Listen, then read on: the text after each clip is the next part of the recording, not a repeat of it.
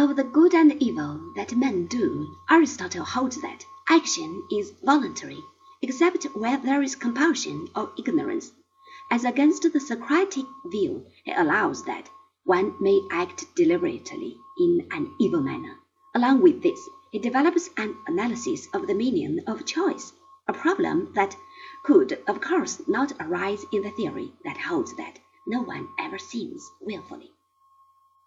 In his theory of justice, Aristotle adopts the distributive principle which operates in Socrates' definition in the Republic. Justice is done if everyone receives his fair portion. The inherent difficulty in such a view is that it does not provide a basis for deciding what is fair. What are to be the criteria? Socrates at least insists on one criterion that seems reasonably objective to it, the measure of education. This is a view that is largely in force with us today, though during the Middle Ages it was not.